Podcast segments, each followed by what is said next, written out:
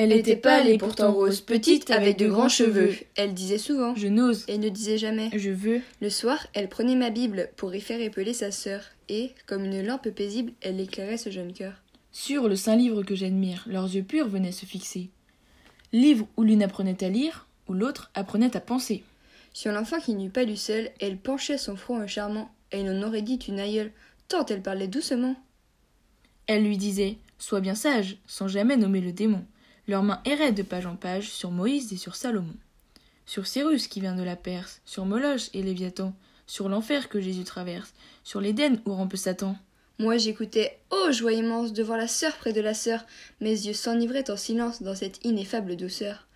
Et, dans la chambre humble et déserte où nous sentions, cachés tous trois, entrer par la fenêtre ouverte les souffles des nuits des bois. Tandis que, dans le texte auguste, leur cœur lisant avec ferveur, puisait le beau, le vrai, le juste. Il me semblait, à moi rêveur. Entendre chanter des louanges autour de nous comme au saint lieu, et voir sous les doigts de ces anges tressaillir le livre de Dieu.